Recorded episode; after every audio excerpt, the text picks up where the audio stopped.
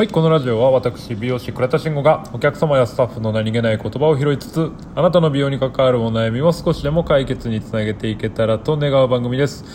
えー今回ハッシュタグチャレンジラジオトークさんの方に、えー、とありますえっ、となんだっけな私のナイナイトルーティーンについて、えっ、と、話をしてくださいっていうことで、えっ、と、今回話をしてみようかと思います。まあ、そもそも、あの、ナイトルーティーンっていうワードを僕は初めて聞いたんですよ。まあね、あの、まあ、言葉で言ったらなんとなくわかるんですけれども、そんなワードが存在してたのかっていうのは、えー正直今初めて知りました。なんで、えっ、と、ざっくりいろいろ調べてみました。ネットでね。まあ、そしたらいろいろ出るわ出るわなんですよ。まあ、YouTube の方でやっぱ出てるのが多いんですけれども、その男女問わずになるんですかね。まあ、その、要は帰宅後の夜の生活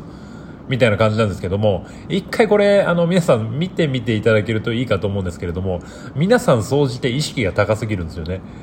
いや、本当にやってることが、まあ、なんかね、自炊して、えっ、と、まあ、アロマ炊いたりだったりとか、えーなんかそのカモミールティー飲んだりだったりとか、まあ僕からは、あの、はるかに想像を超えるような、えっ、と、ナイトルーティンを皆さんしてるわけですよ。で、これ、あの、決してディスってるわけじゃなくて、あの、本当に、これ尊敬をしています。まあ僕なんかで言ったら、もう、帰って、速攻で、あの、冷蔵庫向かってビールですよ。本当ね、あの、これ人様にお見せできるようなナイトルーティンではありません、正直。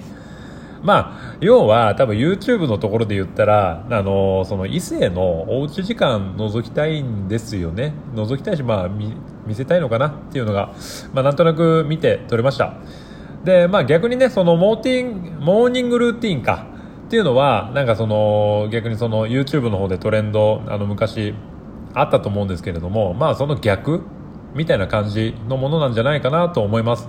まあ、いずれにせよ僕からしたらあのものすごく意識高い、えーワードなんじゃないかなと思いますでまあね僕は美容師なので、まあ、その僕のその美容師のナイトルーティンの話をすることしかできないんですけれども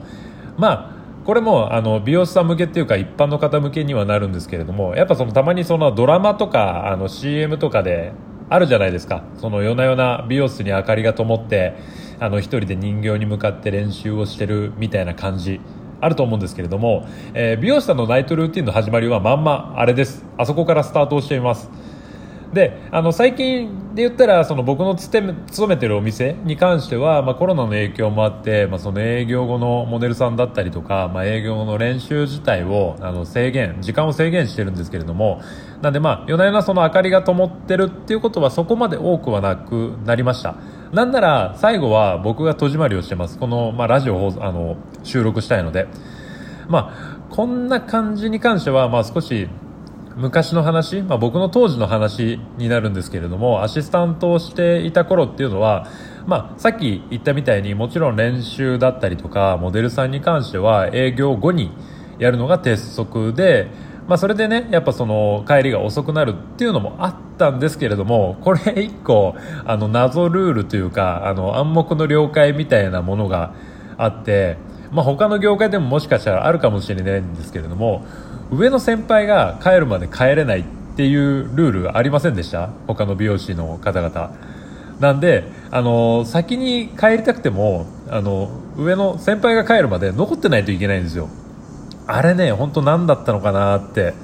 思います。もちろんあの今はそんなことないですよ。さすがにもう全然帰ってもらって大丈夫なようにはなってます。なんですけれども、まあ、もちろんねその一生懸命やる時もありますよその練習あのこの項目合格したいから、えーとまあ、め時間目いっぱいまで練習するだったりとか、まあ、モデルさんをこう1人ないしあの2人以上、ねあのそのあの施術をさせてもらうとかっていうのであのやったりとかする時もあるので、まあ、必然的にその上司よりも帰りが遅くなるってことは多かったです。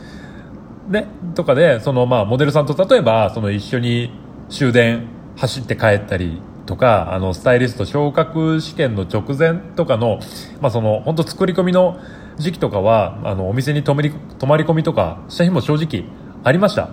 ただね、あのそんなことない日もあるわけですよ。ちょっとやっぱ早く帰りたいなって思う日もあるわけですよね、